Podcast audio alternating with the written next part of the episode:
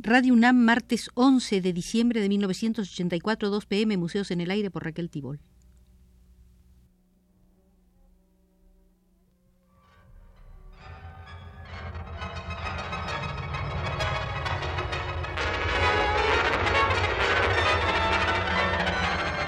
Museos en el Aire.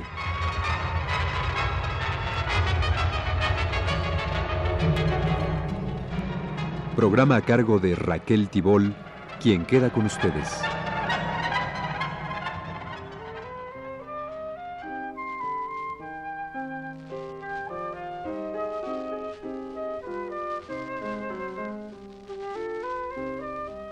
Esta es nuestra sexta y última visita al Museo de la Escultura Contemporánea Mexicana, donde nos concentraremos en la sala dedicada a Pedro Cervantes, escultor que ha logrado prestigio nacional e internacional por la eficacia de su uso de las partes de los automóviles. Si se aísla una defensa del cuerpo automotriz, aparecen en ella valores táctiles y visuales de gran pureza, sugestivos, implícitamente antropomorfos. El proceso de transfiguración puede iniciarse en la fantasía del espectador, pero alcanza consecuencias últimas cuando un artista acepta el reto de su propia facultad transfiguradora y entabla de hecho una competencia con medios visuales dinámicos y tan preponderantes como el cinematógrafo y la televisión.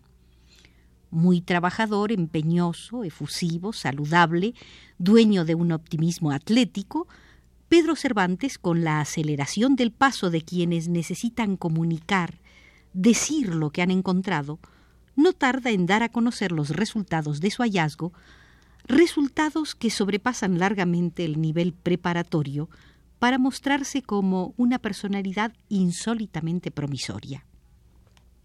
No se va Pedro Cervantes por el sendero fácil. Le atraen las elaboraciones complejas, los problemas por resolver. A medida que diversifica su especialización, afina el dominio de sus medios. Desde 1968 su obra es, en un porcentaje muy elevado, de vigorosa originalidad, porque en su realización ha empleado casi siempre técnicas y materiales contemporáneos en elocuente correspondencia de forma y contenido. Sabemos que hoy en arte los ensamblajes más diversos se valen, y sería absurdo estar por principio en contra de ellos, son demasiados los buenos ejemplos como para dudar de su eficacia. Mas he aquí que esa eficacia está en proporción directa a la necesidad expresiva.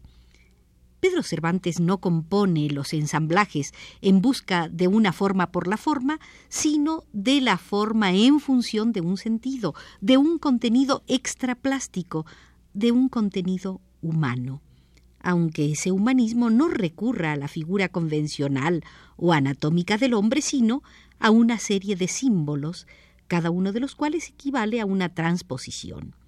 Son las suyas estructuras impregnadas de sentido antropomórfico y son a la vez un largo y variado testimonio de los caminos espirituales que como escultor recorre para construir, como realidad mental, figuras que, al fin de cuentas o de alguna manera, son figuras de humanos.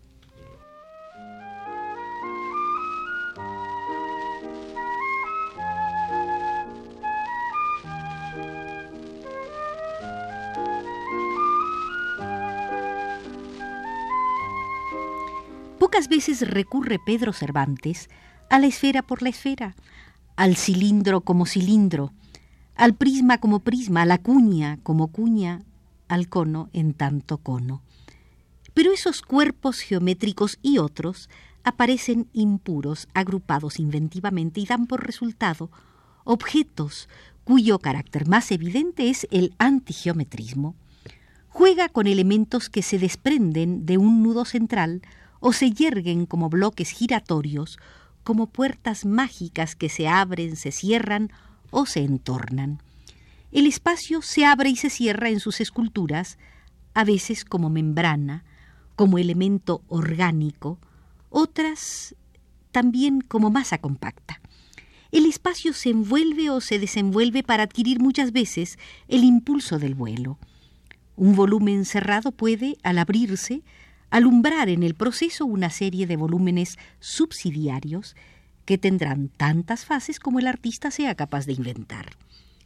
Al contrario de lo que haría un prestidigitador, Pedro Cervantes descubre su juego y entre sus esculturas aparecen algunas en que la forma original de una parte de la defensa del automóvil casi no ha sido modificada. Pero su honestidad lo ha llevado a un desafío que es prueba de certeza creativa. Después de forjar, soldar y pulir las piezas automotrices, les restituye lo más característico de ellas, el cromado. Resulta entonces que las partes de las esculturas han sido compuestas de tal manera y calculadas en contrapesos tan significantes que ese brillo metálico y espejado, lugar común y reiterativo en el paisaje urbano, no solo no les resta sensibilidad, sino que la acentúa, no solo no las aleja del espectador, sino que las acerca. Son los familiares efectos de luz contra luz y reflejos sobre reflejos, entre los cuales se desplaza cotidianamente el habitante de las grandes ciudades. La contemporaneidad de la cobertura marca un clasicismo implícito, la presencia de lo humano exaltada, la presencia de lo humano desentrañada, universalizada. Para referirse a los seres de la naturaleza, ha creado Pedro Cervantes su propio alfabeto.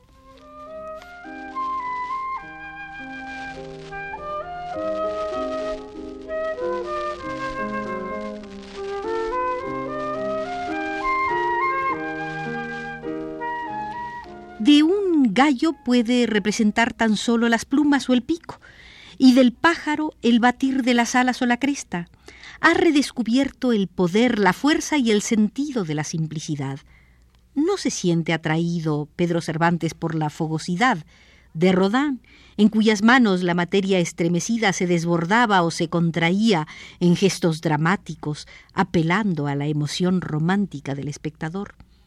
El tiempo no ha pasado en vano por muchas de las piezas del escultor francés, piezas que tanto hicieron suspirar a esa generación que decía creer en el sagrado y consagrado amor de la pareja, y tenía gran afección por los símbolos plásticos cargados hasta el exceso de literatura. Pedro Cervantes, como muchos artistas contemporáneos, ha redescubierto el poder, la fuerza y el significado de la simplicidad. La simplicidad la habían cultivado en México artistas ligados al realismo, como Ignacio Asúnzolo, escultor de gran capacidad profesional, una capacidad digna, sólida y sensata. Como realista, rechazaba lo obvio y lo populachero para poder expresar caracteres populares, auténticos y entrañables. En su obra se conjugan, en la obra de Asúnzolo, sin conflicto, la tradición académica y un carácter vernáculo de antiguas resonancias. Muchas esculturas suyas poseen esa elegancia no elitista de quien muestra lo verdadero con formas sublimadamente simples. También para solo la fuerza de las masas expresivas se resolvía siempre en el ser humano. Cabeza, busto, cuerpo entero, conjunto de personajes, pero para expresarse muy pocas veces traspasó las formas naturales.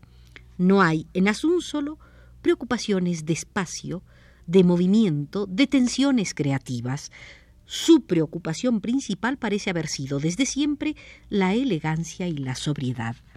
No hay en sus esculturas contorsiones, teatralismos simbólicos, fusiones o sustentaciones inesperadas.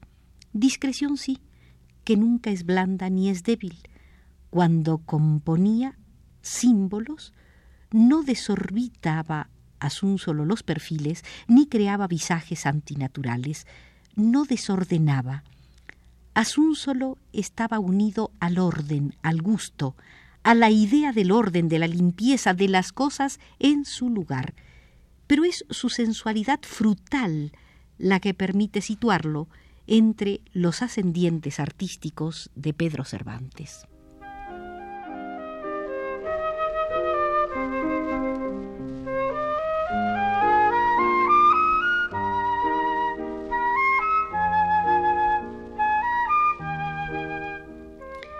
Escultura puede ser solo bella o solo expresiva y cumplir al través de cada una de esas cualidades la plenitud de su función.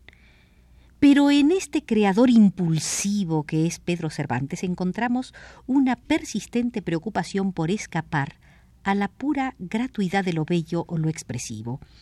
Su ambular ansioso por veredas y horizontes de corrientes y escuelas le sirvió para encontrar su propia dimensión artística y estética que no es gregaria ni en el orden académico, ni en el dogmático, ni en el vanguardista, que esculta en la medida que asume a conciencia acopios del hacer escultórico de muchas partes a través del tiempo. En sus mejores momentos, su escultura es de tipo nuevo, con ecos muy antiguos. No son puntas de flecha ni vasos sagrados, sino expresiones parabólicas de la vitalidad. Por el impacto emocional e intelectual que esas esculturas provocan, están destinadas a renovar el interés del público al que ya no satisfacen los academismos, por más depurados que sean. Cervantes está con su obra en la vanguardia porque expresa situaciones del ser humano sin recurrir a su representación, porque se divorcia sin eufemismos de materiales y concepciones plásticas tradicionales, porque se coloca en el terreno de la incitación-provocación con respecto al espectador. Como dijera el escritor mexicano Juan Preciado al presentar la primera exposición del mexicano Mario Burguet en Roma, decía lo siguiente, la escultura actual se vuelve signo solo en el momento en que hacen hacer participaciones fugaces en los espectadores más que mirar el pasado, tiende hacia el futuro, insinuando en el público una nueva sensibilidad, una nueva forma de comunión y comunicación que sobrepasa la pertenencia a una sociedad o cultura determinadas. La obra de arte se hace en cada momento diversa, aunque su estructura sea siempre la misma. Cada hombre que pasa, cada coche que transita, se inserta y coadyuva a la creación presente de la escultura. Es esta, en el fondo, una forma de realizar el sueño del artista, la transformación de la sociedad mediante el arte y la realización de la obra artística en perfecta comunión con la sociedad. Hasta aquí las palabras de Preciado. En Pedro Cervantes la capacidad de asociación el ensueño, la metáfora, no son más que puntos de partida para llegar a objetos que pueden semejarse a un torso heroico, a una pareja en carnal abrazo, a míticos símbolos de virilidad, a organismos potentes y frágiles a la vez, están cayendo como anteo en busca de su fuerza nutridora.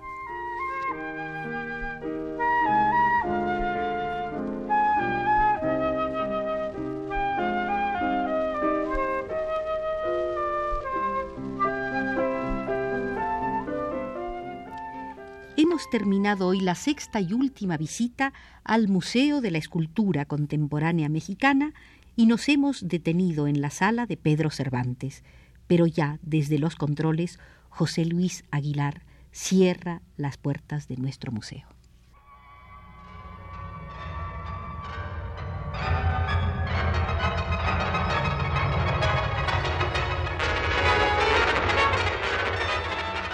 Este fue Museos en el Aire.